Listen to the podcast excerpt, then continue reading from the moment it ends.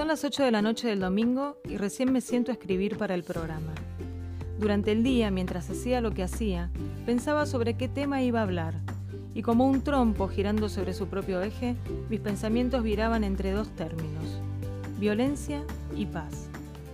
Lo dijimos en varias oportunidades, creamos la realidad a través del lenguaje, así que un poco por deseo y otro por necesidad, decidí referirme a la paz. No es casual que elija hablar de esto teniendo en cuenta los tiempos que vivimos.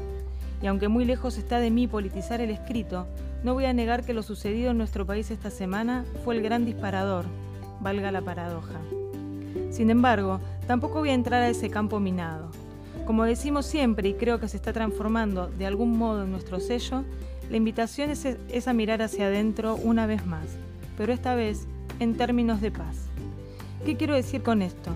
Que todo camino empieza en nosotros, que somos nosotros el kilómetro cero, el punto de partida de todo aquello que esperamos de la afuera, que es fácil nombrarla, pero parecería ser tan complejo lograrla. Etimológicamente, paz significa periodo de estabilidad, y una de sus acepciones la define no solo como la ausencia de conflictos, sino también como la aceptación de las diferencias y respeto a los demás. Sí, igual que Pablo, yo también soy utópica ante, algunos deseos. Existe un único espacio del que somos completamente responsables y es en nosotros mismos. No hagas lo que no te gusta que te hagan, no digas lo que no te gusta que te digan. Suena a reto de infantes, ¿no? Es que lo escuchamos y repetimos tantas veces que la costumbre le quitó la fuerza, el poder. Por eso, desde este responsable privilegio que nos da el micrófono abierto, los invitamos y nos sumamos a la propuesta de habitar nuestra propia paz, a sentirla dentro de nuestro, sin especular, sin analizar, latido a latido. Porque cuando ponemos el foco en el afuera, nos distraemos de lo que nos pasa internamente. Y como dice la ley de, de correspondencia, como es adentro, es afuera. No hay ningún misterio más. Arrancamos, 3, 2, 1. Claqueta. Muy buenas tardes. Muy buenas tardes. Eh, me encantó como es afuera, no hay ningún misterio más, es adentro. O sea, eh, quien nos está mirando por YouTube, eh, escucharon también el tema Imagine de de Lennon. Ahora, ahora yo me voy a tomar el atrevimiento de desglosar un poquito más. Eh, quien nos mira, quien nos escucha en Spotify o en alguna de otras cadenas de podcast, bueno, les contamos de que hoy decidimos arrancar con, con el tema este de Lennon, súper conocido, súper tocado, súper zaraza, pero porque... Pero súper oportuno. Pero súper oportuno, total, porque el ensayo del día de hoy se llama Paz.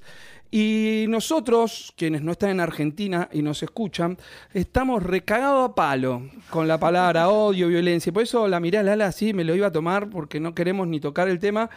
Pero en Argentina eh, estamos viviendo como inoportunios, infortuna, no sé, de amor. Lo que, más, lo que más miedo me da es que no solo es Argentina. Es Chile. Iba a llegar ahí, ¿eh? ¿Vos viste lo que, Me iba a ir a todo Sudamérica. Uno no termina de entender qué es lo que. Yo no termino de entender qué es lo que está pasando. No, no, pero está bien que, te hayas metido más, más para nuestros costados, porque iba a empezar como dice acá. Y cuando empezás a mirar a, uno, te ves desde adentro, Argentina, te empezás a dar cuenta de que, loco, Sí, y no es el mal de mucho consuelo porque la verdad si algo no queremos es estar en este estado, ¿no? No, no, no.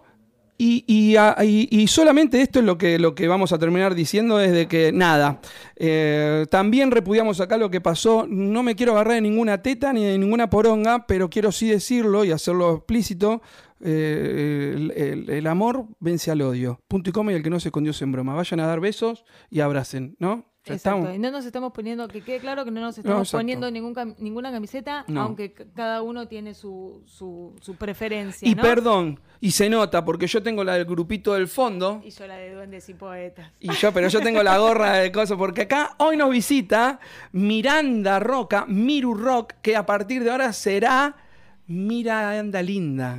No, Miranda Stone. ¿Cómo, cómo No, pero mira y anda linda ah. porque es de chiquitita le decían así.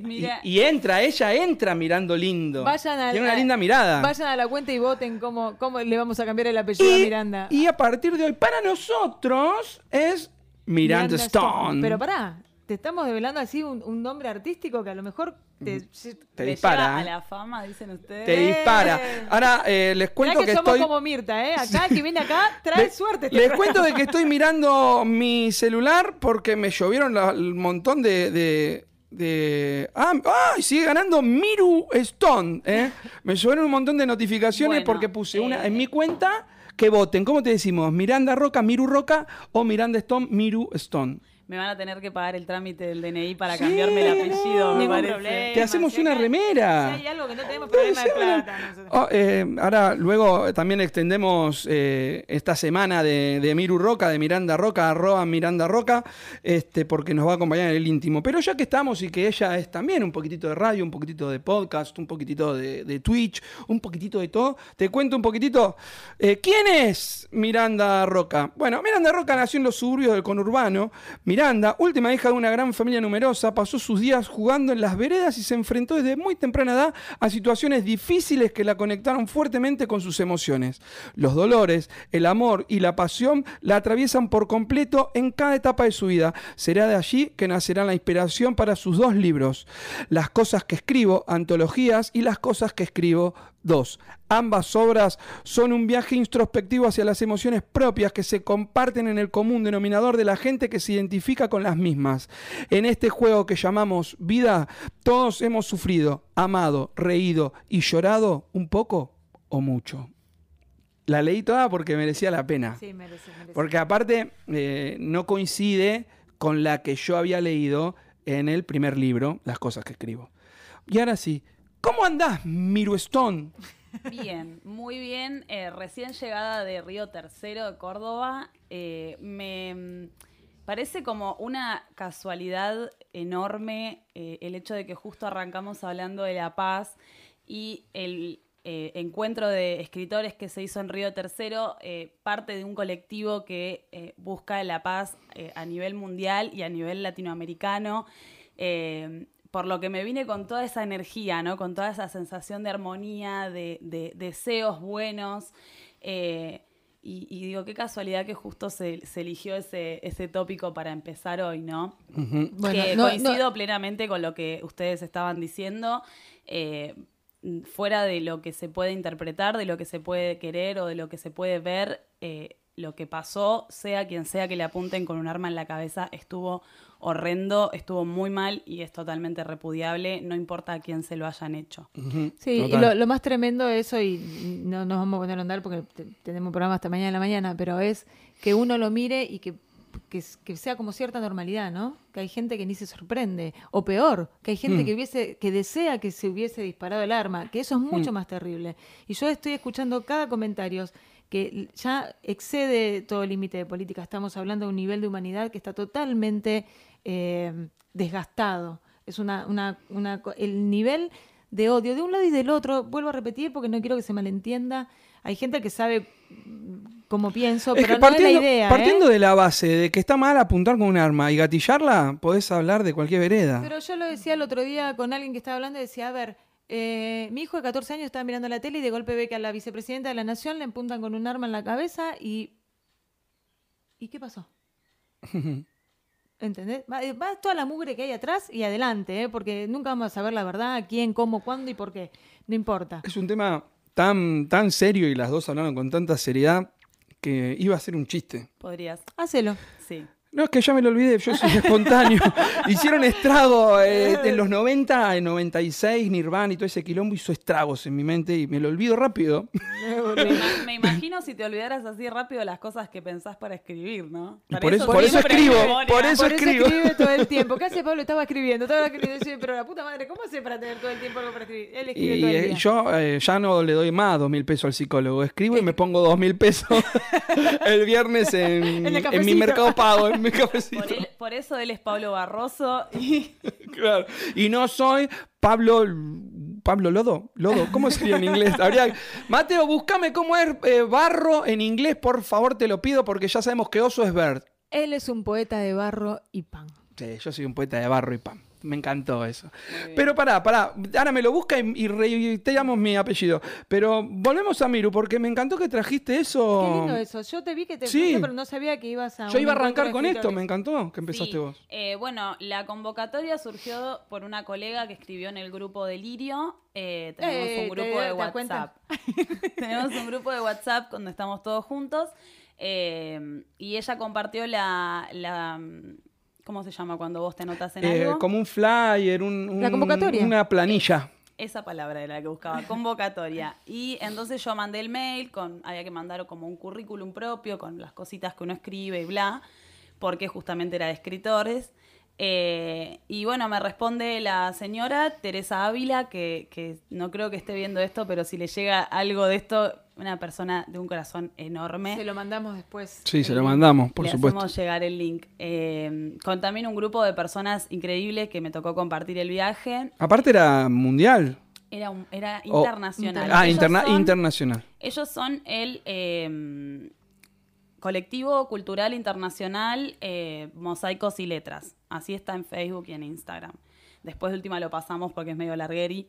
Eh, y el evento fue el tercero que se hizo a nivel internacional, ya sea presencial y virtual, que virtual están haciéndolo ahora en este momento hasta el 9 de septiembre, que justo el 9 de septiembre es el aniversario de Río Tercero, también me enteré, así que bueno, un montón de data.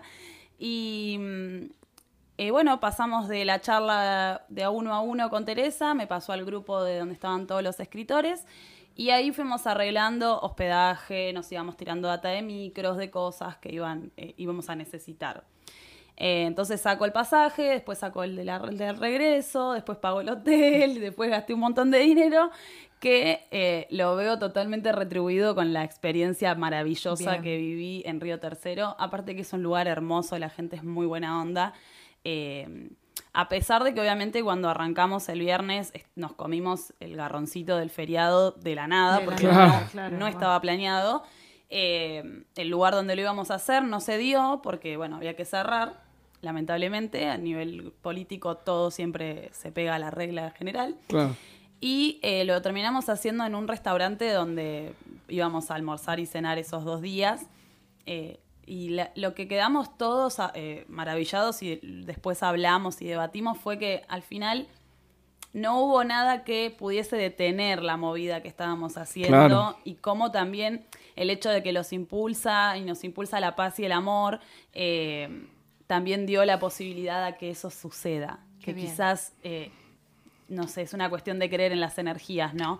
Eh, yo creo en esas cosas y creo que toda la buena onda y la buena energía que se, se respiraba ese día iba a hacer que las cosas, aunque las tuviésemos que hacer en la calle, las íbamos a hacer. Es que cuando hay voluntad, cuando hay amor Sí, por lo que se hace, lo puedes hacer arriba de un bondi, si es que no encontrés un lugar en la plaza de la esquina, donde sea. ¿Eso se hace siempre en Argentina o tocó Argentina esta vez? Eh, por lo que yo entiendo, se organiza en Río Tercero porque es una de las filiales del, colectivo cultural que se asocia eh, a otro colectivo que no quiero decir mal el nombre, así que no lo voy a decir porque no me lo acuerdo, que, bueno, eh, tienen los mismos principios, manejan los mismos objetivos, entonces se unen ellos y lo hacen a nivel internacional, pero con la filial de Río Tercero. Eh, no sé si se hace en otro lado, sé que el del otro colectivo sí ya iba por el número 11, este era el onceavo que se hacía, eh, pero no sabría decirte si se hace en otro lado. Ok. Súper interesante. Súper. Todo me pasa por irme al grupo, ¿te das cuenta? Ni Vinieron representantes de México y de Perú, mucha gente del norte de Argentina. eh, no solamente hubo lecturas de poesía, sino que también hubo música nacional, o sea, música autóctona, música nuestra, digamos, de nuestro país. Eh, hubo eh, interpretaciones, hubo personas que recitaban sin lectura, como que improvisaban. Una cosa hermosa, la verdad. Qué bueno. A mí qué eso bueno, me- a mí eso me encanta. Sí, sí. Bueno, mí- para el próximo nos vamos, ahí estamos prendidos ya. No, yo lo había visto y creo que vos también, porque empezó antes de que te vayas a, Areco. Este, mm, lo que pasa es que, claro, no se sabía bien quiénes iban a ir o cuántos. Yo estoy en el grupo del libro literario que hice Miru eh, y recuerdo, recuerdo que, que lo tiró Ivana. Y... No, Melina. Ah, Melina, perdón, me las, me las Ah, Ahora que confundí. dijiste lo de mosaico, me acuerdo que lo llegué Claro. a ver, pero bueno, después me fui y... Sí, Meli es nuestra, nuestra traidora de información. Claro. Ella trae todas las convocatorias. ¿Vos decís que es una de ferias. trave? Ella comparte. Para mí es Me puse así, nadie me vio, pero me... Mire, a ver, me paro acá. Dejar. Bueno, pues siempre quise hacer eso, pero porque está tan cerca que quería mostrar el pupo. este, Bueno, qué Es buena una, onda. una lleva y trae de buena información. Esa es buena, la Che, que necesitamos. Y antes de, antes de este evento que te vimos, yo la verdad que no me había, yo no me acordaba de que ibas, sí sabía de ella. Eh, te vi que estabas subiendo en historias, pero dije, se habrá ido a entregar un libro, se habrá ido de paseo, realmente. Ya quisiera ir a- ir en a- persona. hasta que de pronto vi una que decía, eh, bueno, en este hermoso evento, y dije, ¿está el evento? Pensé. Realmente al- así fue. Y después vi, porque no subiste o selfie o algo, después vi que estabas ahí en una foto y dije, ah, mira qué copado. Se No, porque lo disfrutó. Surgió, De- surgió de algo extraño, que yo también lo considero como medio casual, ¿no? Que mm, no tenía cobertura de ningún tipo. Claro, eso es lo que vi que, que dijiste. No tengo cobertura, pero después lo sigo molestando, una cosa así. pusiste. Claro, no, llegué a Río Tercero, ya hace rato me había quedado sin señal de nada, de 4G, 3G, no, no tenía nada, porque mi chip no tienes cobertura allá. Allá, si tenés personal y claro, joya, si no, no. Claro, sos monotributista vos. Está bien, y sí, emprendedora. Y entonces, eh, todo el primer día de evento no pude grabar nada hasta que en un minuto le pedí la contraseña de Wi-Fi a la chica del restaurante. Y ahí me pude conectar y ahí pude subir, no sé si una foto, no sé Claro. si qué subí. Ah, subí una foto de los libros. eh, y, y dije, bueno, qué sé yo, no me voy a morir por tener Wi-Fi en este momento. Como que obvio. la idea de, de crear contenido para, el, para, para tener para mis cuentas también fue del lado de lo voy a dejar para que lo vean exclusivamente, o sea, lo que estoy viendo yo, que lo vean en el momento en que lo suba a YouTube, por ejemplo, ¿no? Eh, porque yo necesitaba verlo y mientras lo veía también pensaba en el contenido, entonces hay cosas que no grabé directamente. Está porque- buenísimo. Eso está buenísimo. O ah, sea, bueno, pero yo y- también hago eso. No, está bien, pero digo, pero está bueno cuando a veces por estar pendiente de lo que querés mostrar. Eh, Y sin distracciones porque nadie me podía mandar un WhatsApp. Claro. Entonces yo estaba tanto en el video, mirando el video, como viendo lo que estaba, Lo que estaba pasando. Y nadie me mandó un WhatsApp, nadie nada, porque no había cobertura. Entonces también fue como un poco despegarme de la tecnología un rato. Hermosa experiencia. Pero ahora queremos escuchar el. eh, Este, empezamos al revés. Fuimos de atrás para adelante. Claro. Ahora vamos a, a conocer a. a- Pero yo le quería preguntar antes, porque justamente ya que vamos de atrás, de, de adelante para atrás de adelante De este, porque la semana anterior al evento es- presentaste el libro, o los 15 días antes presentaste el libro. El 3 de agosto se presentó el libro, el segundo libro, Las cosas que escribo, eh, que nada se parece a su hermano primero. Yo en un momento cuando inicié a escribirlo dije, bueno, va a ser similar, probablemente va a tener un cuento mechado en el medio, dos, como su hermano mayor, que tiene dos cuentos y, y dos partes de poesías, pero no. Resultó otra cosa. Ya se llamaba Las cosas que escribo porque es realmente eso. Eh, entonces dije, bueno, ¿será que este no puede ser una segunda parte un poco rara? No es una real copia del anterior, o sea, no tiene la misma estructura. Es, Com- otro, es otra tiene, eh, claro, bueno, tiene tu ADN, como los hermanos, Como justamente. los hermanos, que, que a son veces, distintos. es- es- claro, tal cual. Mismo Hasta padre, chi- madre, igual criados y son totalmente diferentes. Hasta unos- más chiquito y todo salió este. Pero chiquito que en, Eh, en cantidad en de páginas o en, en el tamaño todo, de ¿no? tamaño. Eh, sí, y en cantidad de páginas también creo. El, bueno, ahora vamos más atrás todavía. Pero, eh, eh, Mate, ¿está Juan Cabezón? Ya lo mandamos al aire, que son y media, porque si no Ah, se nos sí, va a ir todo. palabra. Porque como quisimos escuchar toda la canción, y estaba mirando porque no sé si nos caímos, pero bueno, no importa. No, ah, ah, no sé. Ah, está bien, está bien. No, no, es perfecto. Pero si viene Juan, eh, lo mandamos. Eh, bueno, pero sí, algo diferente, como dijiste, pero mantiene tu ADN, etcétera. Si querés, explayate y si no, no. Sé de que lo quisiste hacer ese día puntualmente por algo súper personal. Eh, sí, el 3 de agosto del 2021 falleció mi papá. El 4 de agosto es mi cumpleaños, indefectiblemente nací ese día, así que no hay nada que hacer.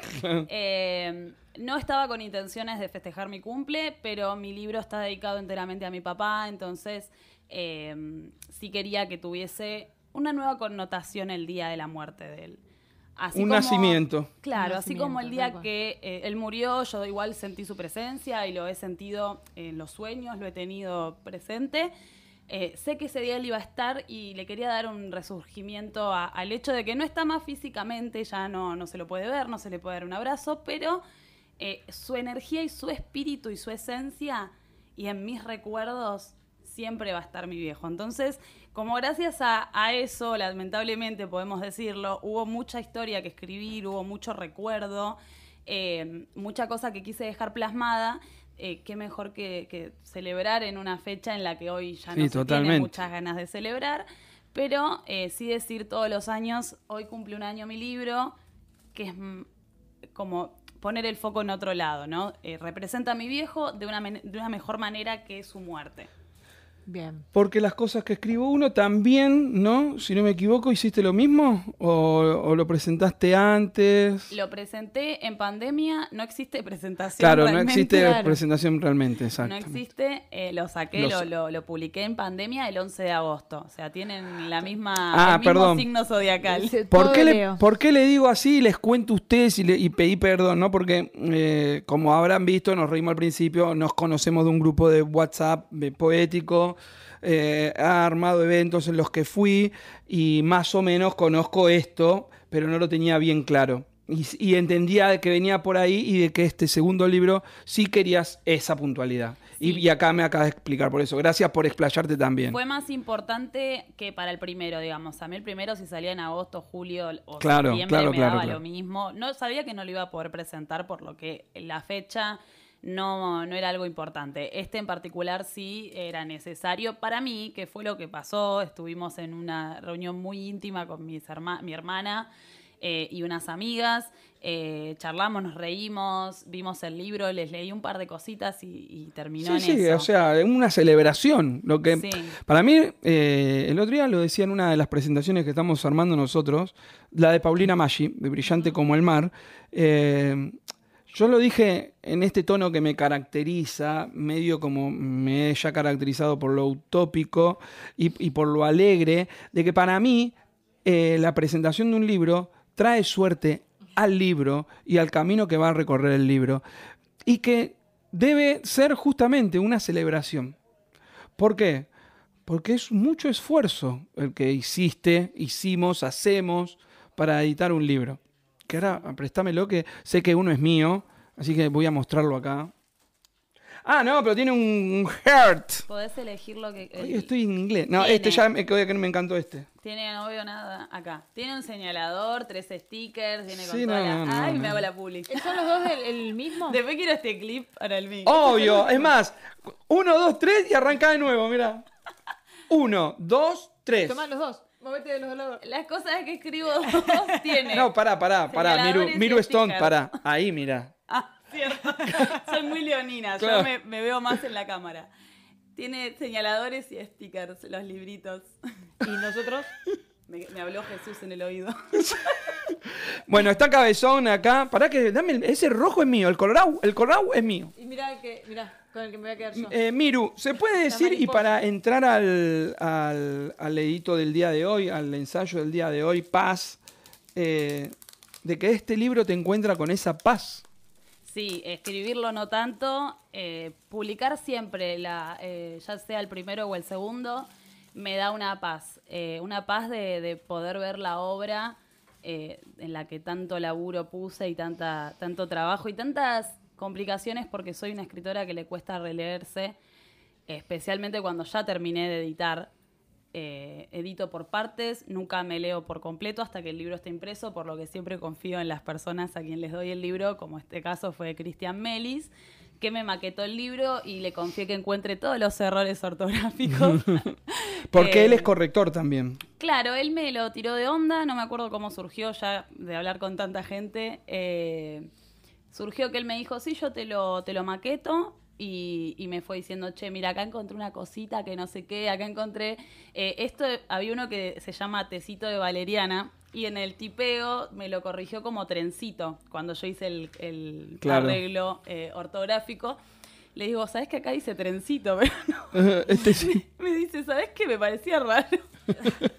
que le haya puesto trencito de valeriana. Al, yo tenía nada que ver encima el texto. Entonces eh, fue una anécdota muy graciosa. Yo mientras me hablaba iba haciendo un, un, un desfasaje y te voy a leer un poquitito. Y que entre Juan cuando quiera. Y ahí yo termino y le damos bombi. Página número 23 del libro de Miranda Roca, Las cosas que escribo 2, Habitar. A veces me gusta habitarme en mi propia locura, ver los rastros de esa niña vulnerable como un espejo, sin mi reflejo en él. A veces me gusta habitarme en mi propia locura, mirar el sol de frente, mojar los pies en el mar. A veces me gusta habitarme en mi propia locura, dejar que el viento me despeine, jugar a que todo se puede lograr. Muy bueno. Después me dicen a mí utópico. A mí me gusta jugar mucho con la idea. Se me ríe de- cabezón y ahí. Qué malo que. Con la idea. Con la idea de, de- de poder mezclar un poco lo melancólico con lo esperanzador, ¿no? Como decir, bueno, ah, se están tocando muchos temas bastante fuertes en el libro, eh, pero al mismo tiempo siempre queda una lucecita en algún lado prendida que te dice, está todo bien igual. Mira, La justo, justo suma Juan que se, se me reía siempre. Él seguro me va a decir algo, pero bueno. Y, viste, ay, arranqué. Aparte tiene risa de villano. Para nada.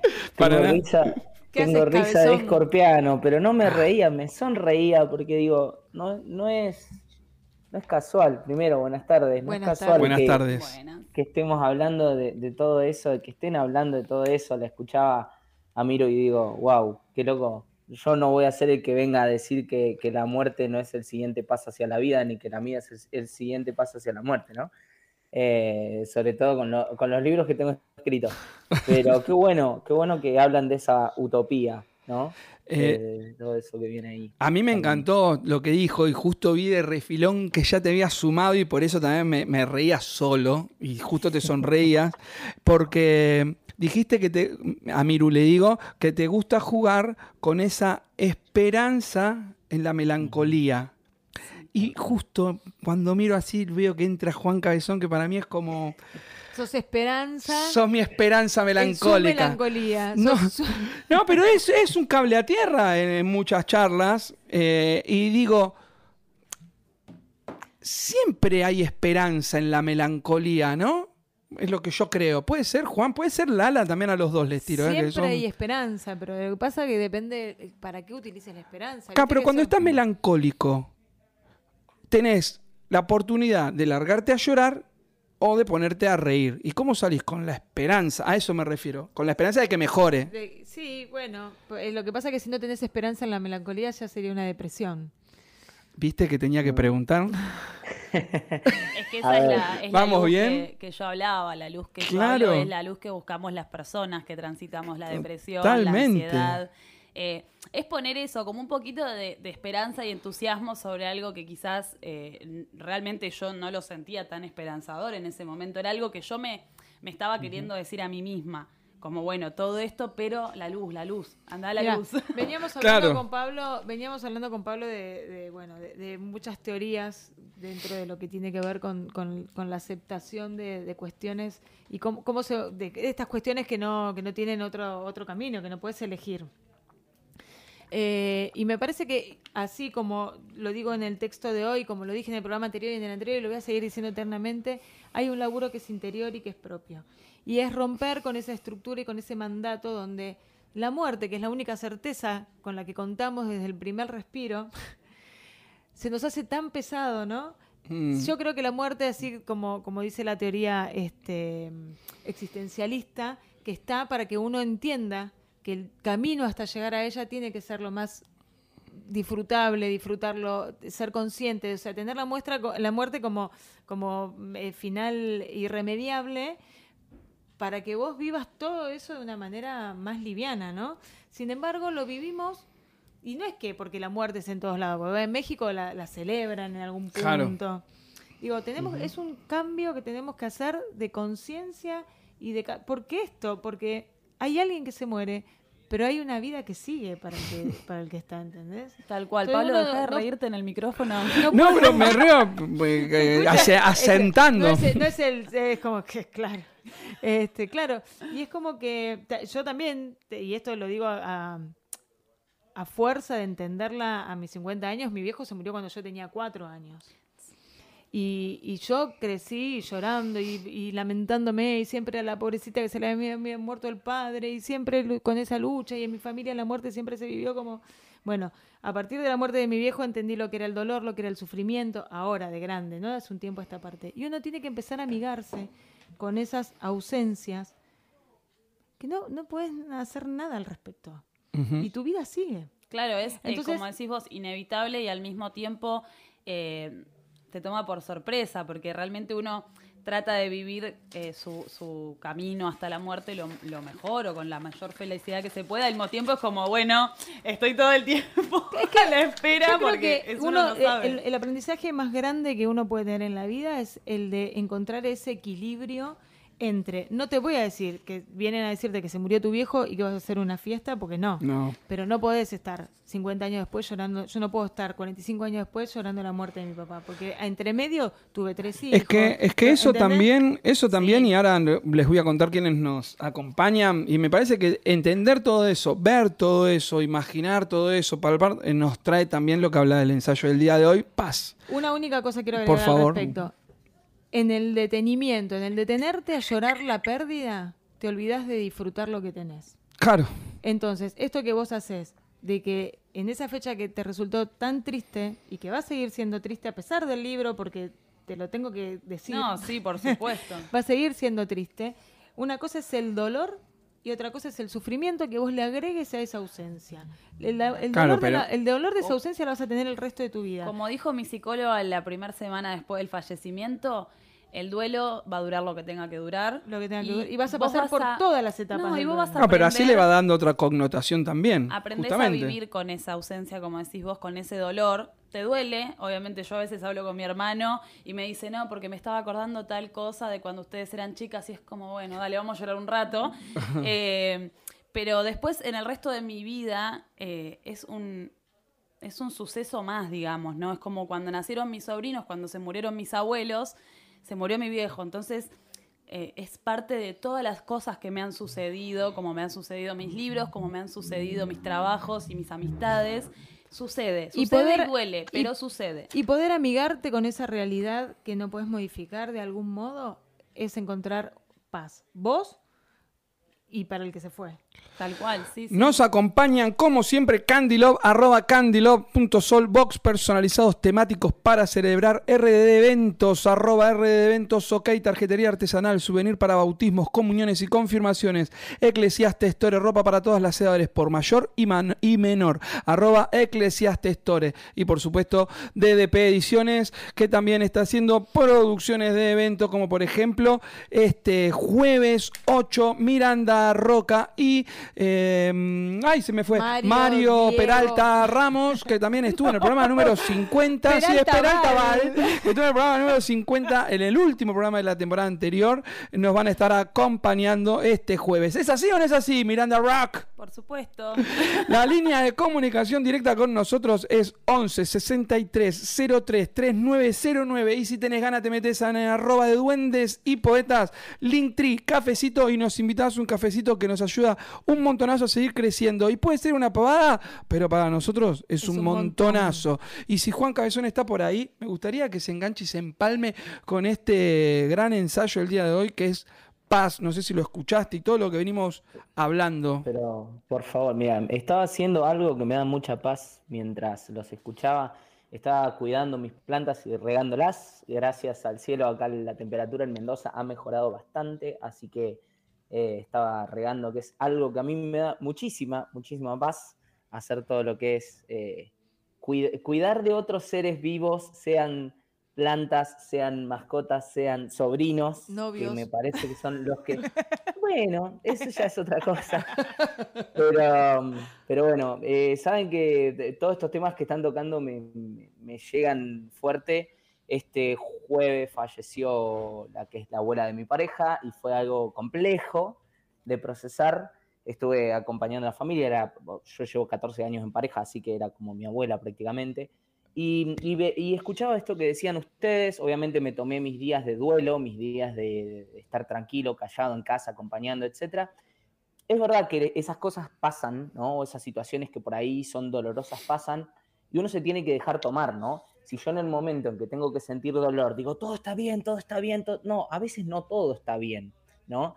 Inclusive en este contexto de lo que mm, el Ala explicó en el ensayo, cuando hablaba de la violencia y de la paz, digo, hay momentos en que la violencia es una especie de, como de alarma que hasta que no aparece no se hablan de ciertos temas incómodos.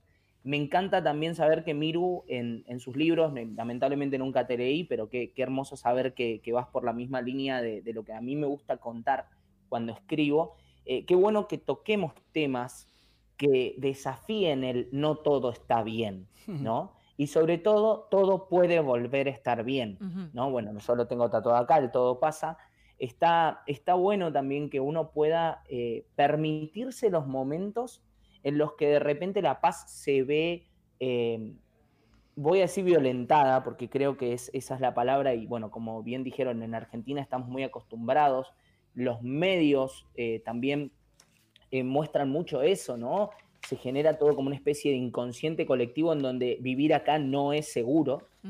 y, y bueno, me parece súper importante resignificar. Creo el hecho de que hayas utilizado la fecha del aniversario del fallecimiento de tu papá para resignificar, para sumarle otro color, ¿no? Siempre va a ser la fecha en la que a partir de ahí el cuerpo físico de esa persona, a quien vos llamás papá, ya no está más.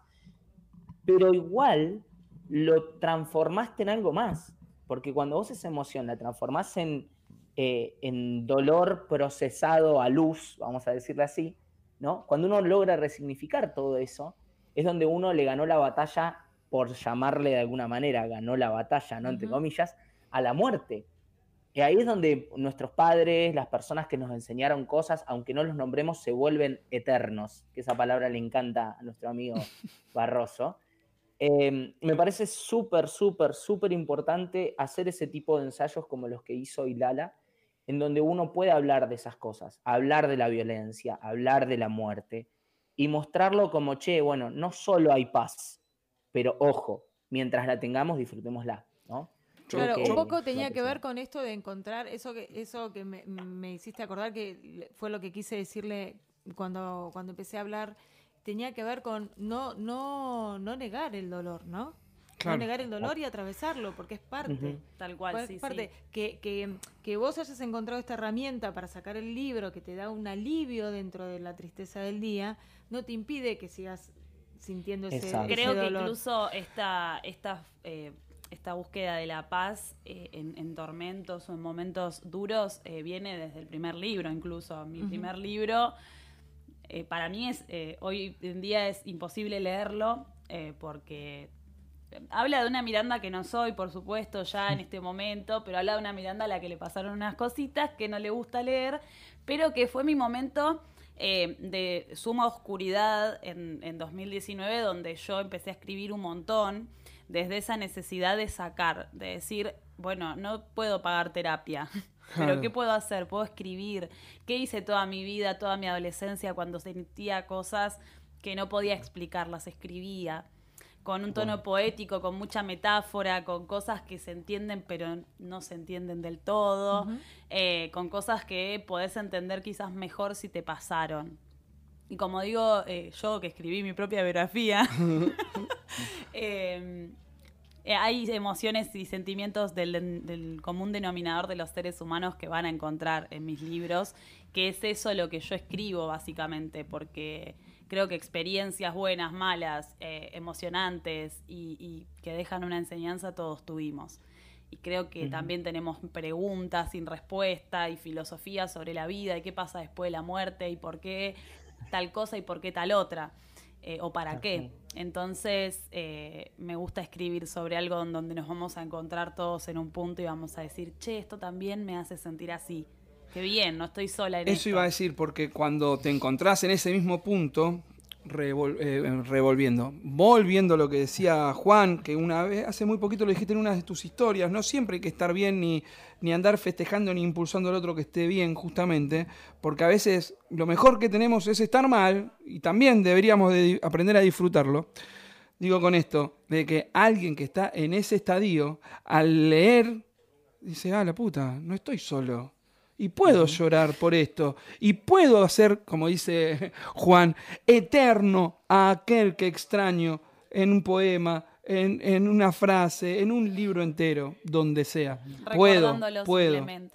Hay algo que, voy a aprovechar que está Juan en este programa, no sé si te habrá llegado más de una vez al, oído, porque en esta cuestión de, del eh, del, aflorar del coaching, ¿no? Que parecería que el coaching es mágico, ¿no? Que vas al coach porque todo está en vos, porque todo, ya me lo han dicho varias veces de manera despectiva, sin entender de qué va el coaching, porque no es que el coaching saca una, una varita y te dice, la solución la tenés vos. No, es todo un proceso, todo es un proceso. A lo que queremos llegar es que el coaching a lo mejor con herramientas que son más del aquí y ahora, sin tener que irte a cuando naciste y todo lo que atravesaste hasta llegar acá, uno pueda, sepa que tiene herramientas, porque si no nos quedamos siempre en lugar de esperar. Por eso insistimos con el mirar hacia adentro, por eso hoy también vuelvo a traerlo en el escrito, por eso lo voy a seguir diciendo, porque además no solo como coach, sino como ser humano que lo, que, lo experimenta, ¿no? Lo paso, lo digo desde la experiencia, cuando uno tiene sus, charlas internas y, y cómo uno decide qué camino quiere tomar dentro de la realidad que está viviendo. Y esto no quiere decir ni que yo no me ponga triste, ni que tenga ganas de llorar, ni que no tenga ganas de o que quiera estar sola. No, me pasa, me pasa como le pasa a todo el mundo. El tema es cómo salir de eso, no quedar atrapado en una emoción, porque ni siquiera quedar atrapado en la emoción de la alegría es sano. Claro. Yo creo justamente que, que la, tanto la tristeza como la alegría son momentos pasajeros. O sea, y vas a estar todo el tiempo feliz, o sea, como decía yo, son los momentos, ¿no? Lo que hacen que una eh, situación se ponga feliz o se ponga triste. Eh, entonces, como son momentos y solo van a pasar y son efímeros y no, no se van a quedar para siempre, está bueno quizás usarlos para eso, para estar con uno, escuchar y decir, bueno, ¿de dónde viene esto? ¿Por qué me está pasando ahora? ¿Y qué puedo hacer? Me puedo quedar esperando un poquito a, sentirlo, bueno, y después lo resolveré más adelante. Es tan efímera que cuánto dura una emoción en el cuerpo, coach.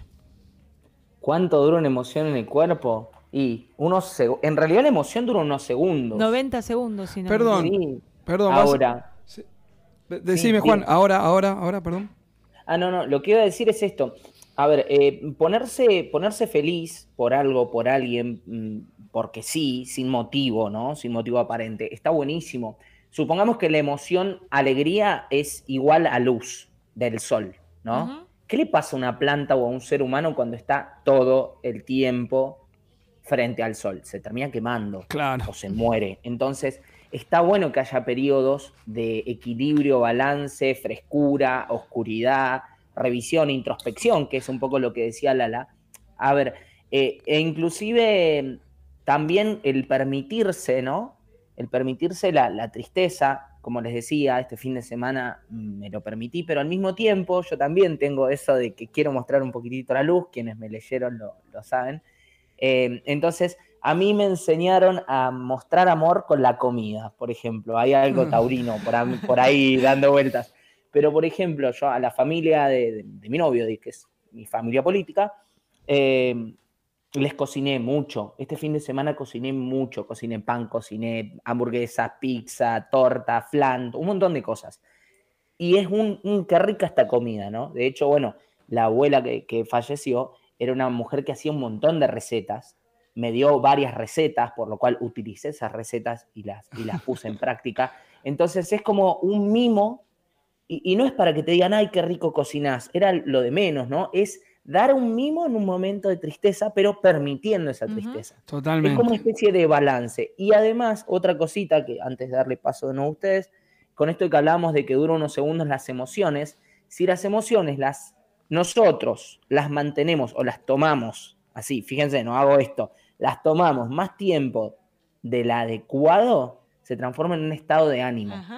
y ya pasa de ser a tristeza a ser ya un estado de Mm, ah, puede eh. ser depresión, etcétera, etcétera. Entonces está bueno que uno pueda verbalizar todo eso. Dos cosas.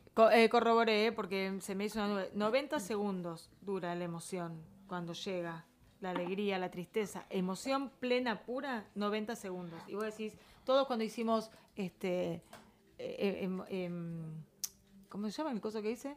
Ay, inteligencia emocional, me salía. Eh, inteligencia emocional es la emoción dura 90 segundos, creo que todos elegimos. Sí, sí. Ahora, pero Claro. dos, dos cosas tengo yo, mirá. ¿Qué quieren primero? Una birra. ¿A o B? ¿A? ¿Cosa A o cosa B? Una de las dos es capaz más divertida o capaz más chabacana. B de bueno. Y la otra es más B de bueno. B de barra. No tenés, loco. no B de tenés. ¿No tenés la opción D de dólares. Yo quiero esa. Eh, sí, tengo, pero tengo un despelote, todavía no, no llegué a dividir si es dólar soja, dólar Tenemos tantos liquid, dólares. dólar blue. Dios dólar- mío. A ver, en 10 minutos te lo desgloso y te mando. Parte de la esquizofrenia dale, dale, de este dale. país. Bueno, entonces con la, la- la cosa B de Barro Love, y que es la chabacana. eh, No podía ser de otra forma. no. ¿Cuánto dura un orgasmo? Apa. Eh, No, no, pero pará, es chabacano, pero ¿cuánto dura un orgasmo? Es una gran pregunta. ¿Cuánto Buscámelo. dura- Mira, cuánto dura un Yo creo, creo Depende. que las dos ¿De van qué palo a palo.